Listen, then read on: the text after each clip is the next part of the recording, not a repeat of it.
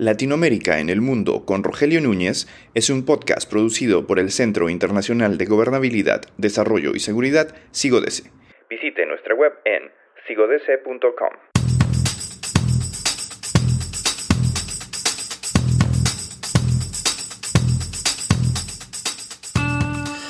Las elecciones en Ecuador del 20 de agosto han dejado numerosas incógnitas. ¿Podrá la correísta Luisa González, que recibió más del 33% de los votos, imponerse en la segunda vuelta de octubre?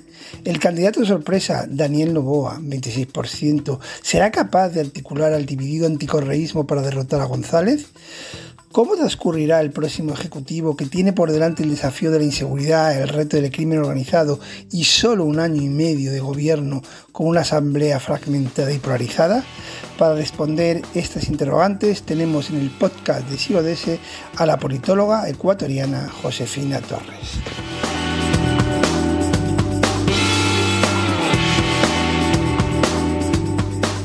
Pues tenemos con nosotros en el podcast de SIGODS a Josefina Torres, para analizar un poco lo que ha ocurrido en las elecciones primera vuelta de Ecuador, pero sobre todo para ver el futuro que puede depararnos la segunda vuelta a celebrar en octubre.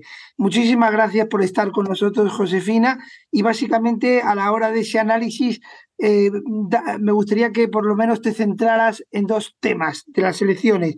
Digamos, el resultado obtenido por la candidata eh, cercana a Rafael Correa, eh, valorar si ha sido lo que se esperaba, ha sido menos o, es una victoria agria y sobre todo la figura, por lo menos para mí, más novedosa de Novoa, que básicamente eh, no, yo por lo menos no esperaba que fuera ese compañero de segunda vuelta frente, frente a la candidata correísta.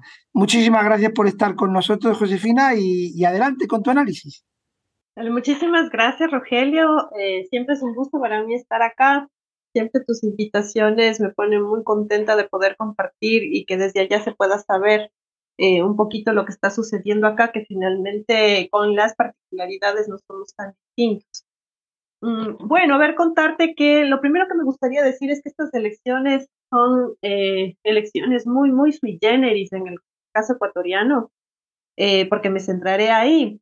Em, no solamente en el retorno de la democracia, sino que yo me atrevería a decir que tienen componentes eh, diferenciadores con respecto a las elecciones, la historia de las elecciones del Ecuador. Y me refiero a dos cosas importantes, dos elementos importantes que son esenciales para lo que me has preguntado. El primero es que em, en la Constitución hay la posibilidad de que eh, exista eso que se llama la muerte cruzada. ¿Esto qué significa? Un impasse de, falta de gobernabilidad, em, tanto el presidente, el Ejecutivo, como la Asamblea Nacional, es decir, el Legislativo, pueden em, pedir las, el cese de funciones del otro, pero al mismo tiempo es del suyo mismo. En el, en el caso, lo que sucedió es que el presidente Lazo, em, luego de que lo llamaran a un juicio político, sin dejar que este termine, llama la muerte cruzada, es decir, cancela la asamblea y esto le da a él, eh, digamos, un tiempo chiquito de vigencia en el que puede gobernar vía decreto, básicamente por, por, sanción de la, de la Corte Constitucional, y llama inmediatamente a elección. Entonces, lo que hemos tenido en este, eh, esta elección es una elección anticipada que se denomina y es fruto de una muerte cruzada. Eso en el Ecuador no tiene precedente.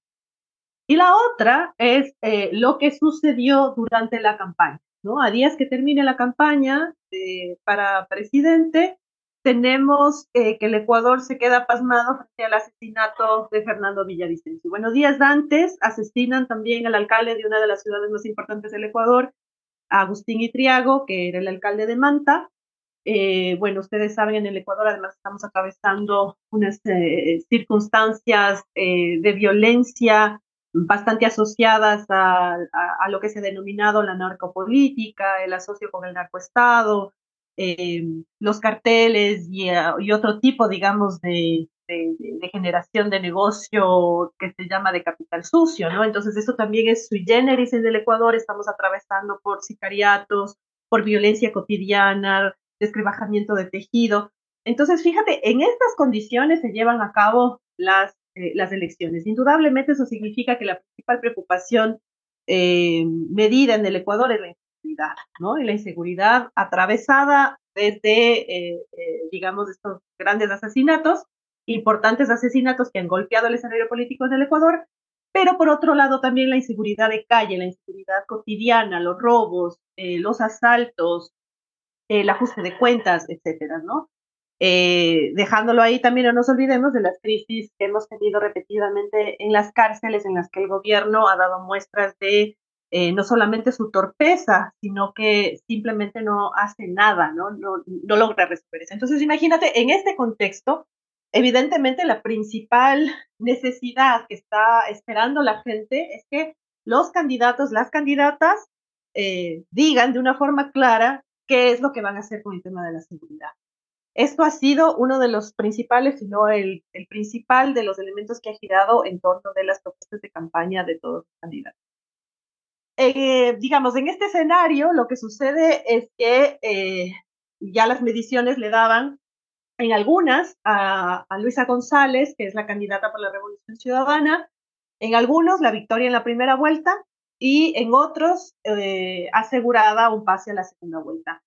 Su compañero, digamos, con el contendor, con quien pasaría la segunda vuelta, estaba, eh, sonaban algunos nombres, ¿no? Todos ellos de derecha, eh, con sus diferencias y tal. Estaba Jan Topic, eh, que es más bien de propuestas frente a la seguridad. de la seguridad se combate con, con armamento, se combate con bala, es decir, está el, el buque el ecuatoriano, diríamos, ¿no? Estaba además Otto Sonnenholzner, eh, de, la, de, la, derecha cristiana, uh, fue vicepresidente en la época de Moreno, luego de que destituyeron a la, vicepresidenta elegida, y eh, se pensaba también que podría tener alguna posibilidad este, Fernando Villavicencio, que es, el, que es el candidato al que asesinan en, eh, en la época de campaña.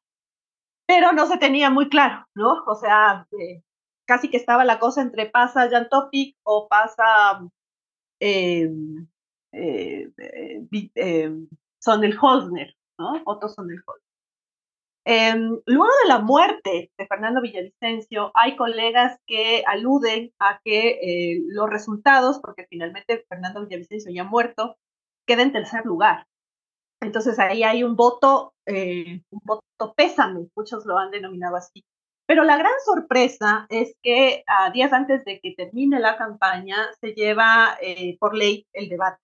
Y en el debate uh, surge la imagen de Daniel Novoa. Daniel Novoa de, del partido ADN es el hijo de uno de los candidatos eh, que, que se ha presentado a elecciones más veces, que es Álvaro Novoa, que además es el hombre más rico del país. ¿no? Dueño de, bananeras, de, exportadoras, ¿no? Y con unas prácticas además eh, bastante cuestionadas, bastante antiderechos de manejar eh, tanto sus empresas como la, eh, la, relación específica con sus trabajadores. Entonces, bueno, se postula el hijo, el hijo no, no, no tenía como mucha trascendencia hasta este momento, pero en el debate el hijo fue una sorpresa en realidad, ¿no? Eh, era una persona que no perdía la calma, eh, mucho conocimiento, eh, trataba los temas específicamente con salidas concretas. Ah, y bueno, luego, al final del debate, la gran percepción de la gente que lo vio, que lo estuvo monitoreando, fue que fue de los mejores, ¿no? Inclusive por arriba de Luisa González de la Revolución Ciudadana. Ahora, vamos a decir que muchos coincidimos, ¿no? De que los debates eh, que tienen este tono de decir cuáles son sus propuestas, de mostrar a la política desde la parte más aburrida, la que no convoca, la gente no está como para pasar escuchando el debate. Pero eh, lo que yo sí creo que hay que tomar en cuenta es que eh, después del debate, ¿no? Hay mucho que se genera luego del debate, desde la línea meme, desde la línea TikTok, desde el boca a boca, ¿no? Que le fue bien, me parece, este acá. Y después del debate, eh, fíjate que Novoa entra con el 4% en intención de voto y después las últimas mediciones le dan 10 puntos arriba para finalmente, cuando ya se dan las elecciones, los resultados actuales publicados le dan el 23.47%. Imagínate cómo despuntó, ¿no? Eh, Luisa González, sí, quedó en primer lugar, la representante de la Revolución Ciudadana, con el 33. Es decir, entre los dos hay 10 puntos de diferencia con un crecimiento impresionante de Daniel Novoa y algunos sostienen con algún decrecimiento para el caso de la Revolución Ciudadana porque se esperaba sobre 40. Eso es un poco lo que te cuento que sucede hasta ese momento. Ahora, ¿cómo explicar qué fue lo que sucedió? Eh, yo creo que eh, indudablemente en este panorama, bueno, hay, hay que decir eh, no solamente que le fue bien el debate a Daniel Novoa, sino que, eh, digamos, yo creo que ha pegado mucho la imagen propia de él, ¿no? Como se empieza a posicionar, tiene 35 años, es un político joven, no es un político de trayectoria, es la primera vez que está apareciendo acá, Luego, este, muchos han dicho incluso que su imagen no está de eh, lo que mi papá no pudo, porque no, no logró ser presidente, ahora lo hace él, entonces se ata con esta imagen de todos queremos continuar el legado del padre, pero hacerlo mejor, eh, cumplir estos sueños que son propios, pero que son del padre, son de la familia, etcétera. Además, calmado, ¿no? Ah, eh, además, esta imagen de el joven exitoso, un gran empresario, que además tiene tiempo para disfrutar, va al gimnasio, hace deporte, tiene una esposa muy bonita, además, em, eh, eh, digamos, influencer. Entonces, digamos como que él recoge todo lo que, eh, digamos, los jóvenes actuales y el espíritu del momento, de la época, quisiera. ¿no? O sea, no hay ahí, eh, no estamos viendo a alguien que tiene carencias, no estamos viendo a alguien que tiene los tipos complicados, alguien que esté angustiado, sino que sabe qué hacer y plantea este tipo de seguridad para combatir la seguridad y no de la manera un poco, pues, violencia contra violencia que, que desparpajadamente lo planteaba Topic, ¿no? Aunque hay que decir que eh, las propuestas para el, tema de seguridad no están tan alejadas a la, al, modelo Bukele. Entonces, fíjate, eh, tenemos esta que efectivamente, como tú lo dices, es una sorpresa. que pasen a la segunda vuelta estos dos. Eh, bueno, lo de Luisa se sabía, pero finalmente la sorpresa es hubo, ¿no? Ahora hay que decir claramente, el otro elemento que me parece importante para poder entender un poco esto es que en el Ecuador no ha dejado, eh, algunos eh, compañeros y otros analistas también han insistido en que eh, el escenario en el que se está debatiendo la política en el Ecuador no ha dejado de ser correísmo, anticorreísmo. Y en estas elecciones ha estado también presente. El anticorreísmo, además, ha aglutinado, eh, eh, digamos, a las derechas con sus diferencias y tal, pero ha habido, como me parece, esta expectativa de mirar quién puede hacerle frente al correísmo. Em, y ahí está, sí, digamos, todo ese sector más de la derecha, orgánicamente hablando, eh, los grupos de poder y tal, pero también creo que un electorado, que aunque no se define ideológicamente de derecha, pero que la resolución de las necesidades concretas como estas de seguridad están en el, en el ámbito del conservadurismo, ¿no? Es decir, no hay la posibilidad de pensar de que se resuelvan de otra manera, sino sobre las certezas que te da lo que está planteado, ¿no? Entonces la violencia responde con violencia, la inseguridad con militarismo, con policía, con más armas, con eh, eh, leyes más fuertes, sancionadoras, más en, este estilo, ¿no? Y evidentemente yo lo que me estoy temiendo es que eh, Novoa fue el candidato, en un principio fue Topic, después de que asesinan a Fernando Villavicencio y que además la derecha y los medios de comunicación posicionan que los autores, al menos intelectuales del asesinato, son los correístas o el correísmo. Em, inmediatamente además, ¿no? Ah, hay una responsabilidad que se le achaca al, al, sobre todo, sobre todo esto. Y, eh, eh, digamos, frente a eso, la imagen de Novoa refresca, ¿no? E, esta posibilidad eh, que yo creo que les está permitiendo a las derechas conciliar tener un candidato que les permita alianza y una alianza estratégica para hacerle frente al correísmo. Yo la segunda vuelta la veo muy jodida para el correísmo. El, la, línea más fuerte que he venido sosteniendo el correísmo es el ya lo hicimos y lo hicimos bien y estuvimos bien y cuando nosotros estuvimos en el gobierno el Ecuador fue uno de los países más seguros pero yo creo que eh, pues en la política ocurre mucho que los, los largos tiempos eh, no se quedan frente a la inmediatez y más todavía en tiempos electorales. Los ritmos de los tiempos electorales eh, le hacen algo, digamos, a la memoria colectiva que no permite enlazar con, eh, directamente con el pasado en términos concretos. ¿no? eso lo uno. Y lo otro es que me parece que el correísmo, en la línea de Luisa González, tampoco ha podido eh, eh, digo, a ver, el, pasado fue mejor, estuvimos mejor, lo pudimos hacer, eh, yo creo que está bien, creo que, eso es importante, pero me parece que no ha podido dar señales claras con respecto a los tiempos han cambiado, ¿no? La violencia que vivíamos en la época correísta y a la que se supo responder, digo, es la lógica como está manejando la campaña, lo supieron hacer, pero el escenario cambió frente al escenario actual en el que tenemos otro tipo de violencia o al menos una escalada de esa violencia que pudo haberse terminado en ese momento. Sobre eso no hay, me parece, en, términos de campaña, en términos de posicionamiento discursivo, no existe, ¿no? Me parece que eh, sí, eh, a diferencia de Novoa, en el que sí está frenteando, que es además, me parece que es una particularidad de las derechas, lo estamos viendo en Macri, por ejemplo, son las que frentean, son las que denuncian, son las que colocan los temas importantes de la gente, el trabajo, la inseguridad. Eh, la inseguridad no permite que puedas trabajar con tranquilidad. Quienes tienen sus propios negocios, sus propios emprendimientos, eh, están aterrados con el tema de vacunas, etc. Mientras que los otros han decidido dar la batalla más en lo que se llama, pues, esta batalla cultural, ¿no? las diversidades, eh, el tema de las mujeres, de las infancias, de los ambientalismos. Ahora mismo nosotros acabamos de pasar la consulta popular para que no se toque el Yasuní, que, en el subsuelo hay petróleo, eh, una propuesta que ya venía desde algunos sectores y en la época correísta también se la tomó en cuenta, pero finalmente no, no pasó mucho. Y la otra que es eh, contra la minería a gran escala en el caso del Chucuandino.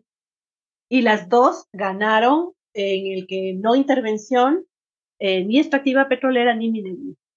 Entonces, me parece que las izquierdas se han ido más por allá, por el terreno del campo cultural, de la disputa cultural, utilizando además eh, los recursos eh, de la comunicación política desde esa lógica, ¿no? pero han descuidado esto otro. Por ahí, Stefanoni, el analista argentino, ha visto mucho tiempo en Bolivia, tiene uno de estos libros de ser de derecha se puso de moda, ¿no? Y se puso de moda además porque se ha atado desde mi punto de vista con esta cosa de que los jóvenes son contestatarios, los jóvenes son rebeldes, los jóvenes son inconformes, los jóvenes eh, eh, están siempre, eh, digamos, increpando, ¿no?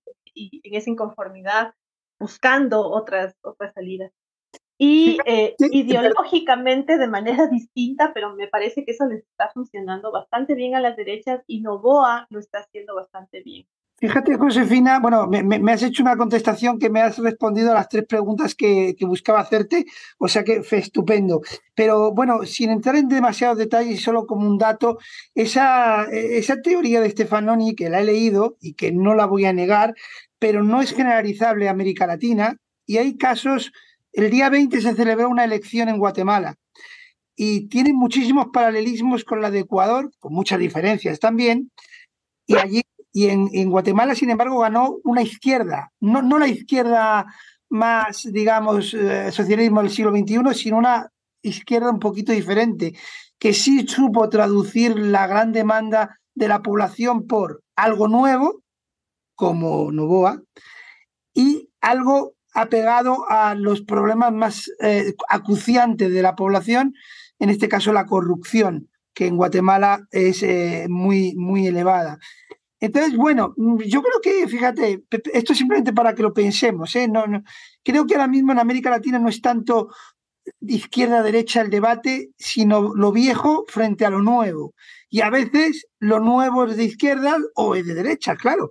Yo te digo, el caso de Guatemala, que te invito a que, si quieres, te puedo mandar algunos artículos para que lo veas, porque es que el candidato ganador eh, no, salía eh, como un posible candidato en la segunda vuelta, como Novoa. no lo leyeron las encuestas. El, el, candidato que pasó a segunda vuelta y que ahora va a ser presidente utilizó muy bien las redes sociales. Y tú has hablado de que el gran éxito de Novoa más que el debate, que también fue como luego se viralizó todo. Hay algunos paralelismos. En Novoa, yo te digo, es joven frente a Bernardo Arevalo, que ya tiene sesenta y tantos años, pero ninguno de los dos había sido nunca candidato a presidente. Es decir, insisto, que se puede leer entre duelo derecha e izquierda, me parece bien quien lo haga, pero yo cada vez estoy más convencido que América Latina está deseando algo nuevo y, agarra el caballo nuevo que pasa, que a veces es Bukele y a veces es Bernardo Arevalo. Bueno, perdóname que me haya ido por este sendero, era simplemente comentártelo, pero sí te quería hacer una última pregunta. Eh, la goberna eh, más que la gobernabilidad, que también en realidad nos encontramos con un gobierno de año y medio, si no me equivoco, y teniendo en cuenta que en América Latina, y Ecuador no es una excepción, enseguida empiezan las dinámicas preelectorales y electorales, ¿qué margen de acción va a tener el ganador? Sí, gracias Rogelio. Este, eh, nada más como un contrapunto, eh, yo estoy eh, de, acuerdo contigo. Sin embargo, yo creo que sí, como para pensar en, en, el caso Guatemala y otros, em, creo que sí es importante no descartar que son instrumentos, ¿no? Que son instrumentos en los que se disputa el poder, ¿no? En otra hora fueron de otra manera, ahora es eh, esta forma viral de la comunicación, pero no dejan estar datados, ¿no? A, estas, a, estos, a los proyectos políticos que para mí siguen estando en el tenor de derecha e izquierda y que ahí se juega lo nuevo, evidentemente, ¿no? Y que tiene mucho que ver con cómo conecta, cómo da salidas, eh, cómo lo plantea y además cómo lo posiciona y se conecta con el electorado en un mar un poco más amplio que la coyuntura electoral. Así que ahí estamos, eh, estamos de acuerdo y solo quería decir aquello. Bueno, lo que va a pasar, eh, siempre intentando no tener la bolita de cristal, a mí me parece que las elecciones se vienen muy difíciles, me parece que la, coalición de derecha la, la, tiene muy difícil para Luisa González, no me atrevería ahora mismo a decir que el próximo presidente del Ecuador sea, será Novoa, pero están muy, muy, muy jodidas. Yo las veo muy difícil para la revolución ciudadana. Eh, y una vez instalado el gobierno, eh, es un gobierno de transición, además un gobierno de año y medio. Yo imagino que eh, todas las decisiones que se tomen, me parece a mí que van a privilegiar el escenario electoral del 2025.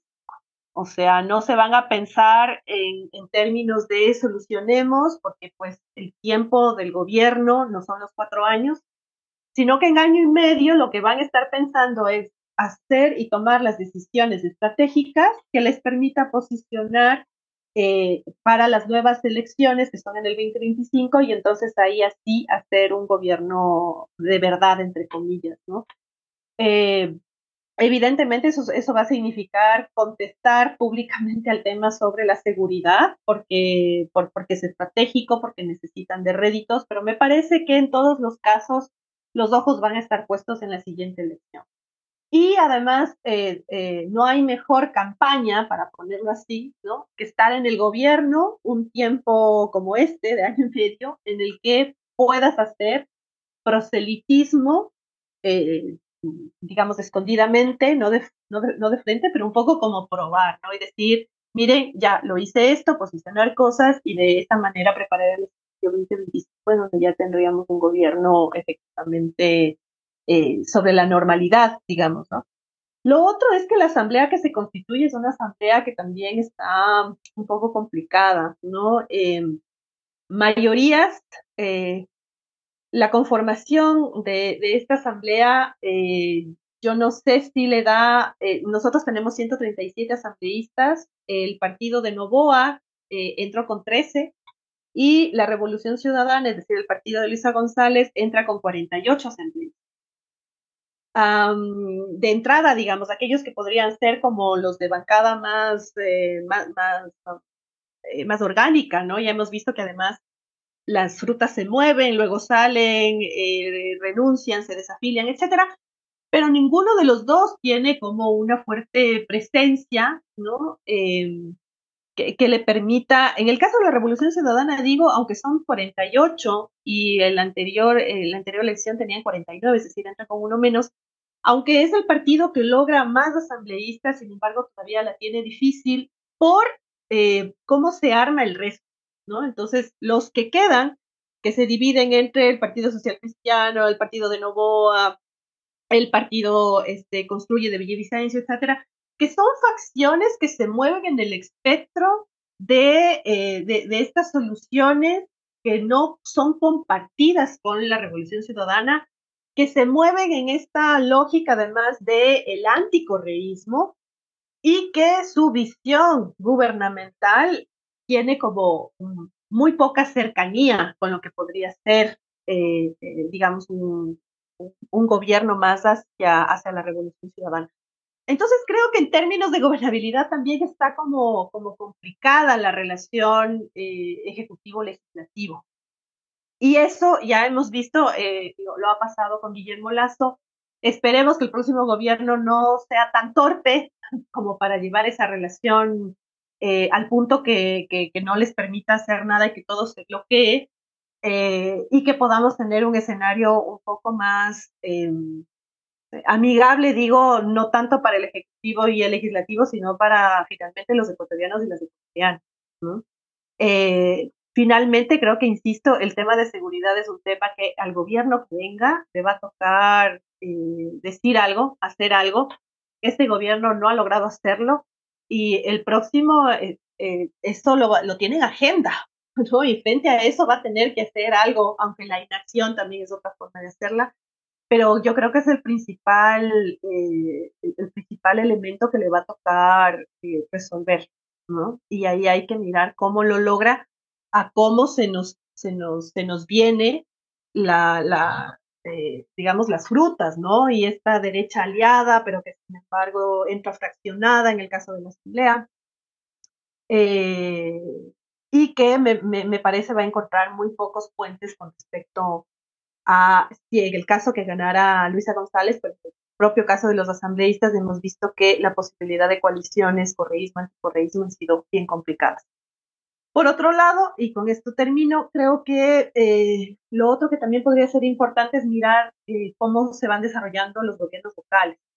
En el caso de Quito, Cuenca y Guayaquil, que son como las tres ciudades más grandes del Ecuador, eh, las municipalidades las ganaron la Revolución Ciudadana y las mediciones de aceptación de la gestión son bastante altas. Entonces, por ahí también creo que el, otro desafío ¿no? es mirar cómo se articula para trabajar localmente en lo que el, próximo gobierno vaya a hacer, por un lado desde su punto de vista, desde el lado del Ejecutivo, pero el otro lado, sin lugar a dudas, los locales, los municipales, eh, muy seguramente, ¿no? Eh, porque lo han venido haciendo en sus agendas, está trabajar de manera articulada con el, con el gobierno central y esto implica tener una agenda común. Entonces, bueno, iremos viendo qué, qué, qué es lo que se viene, Rogelio.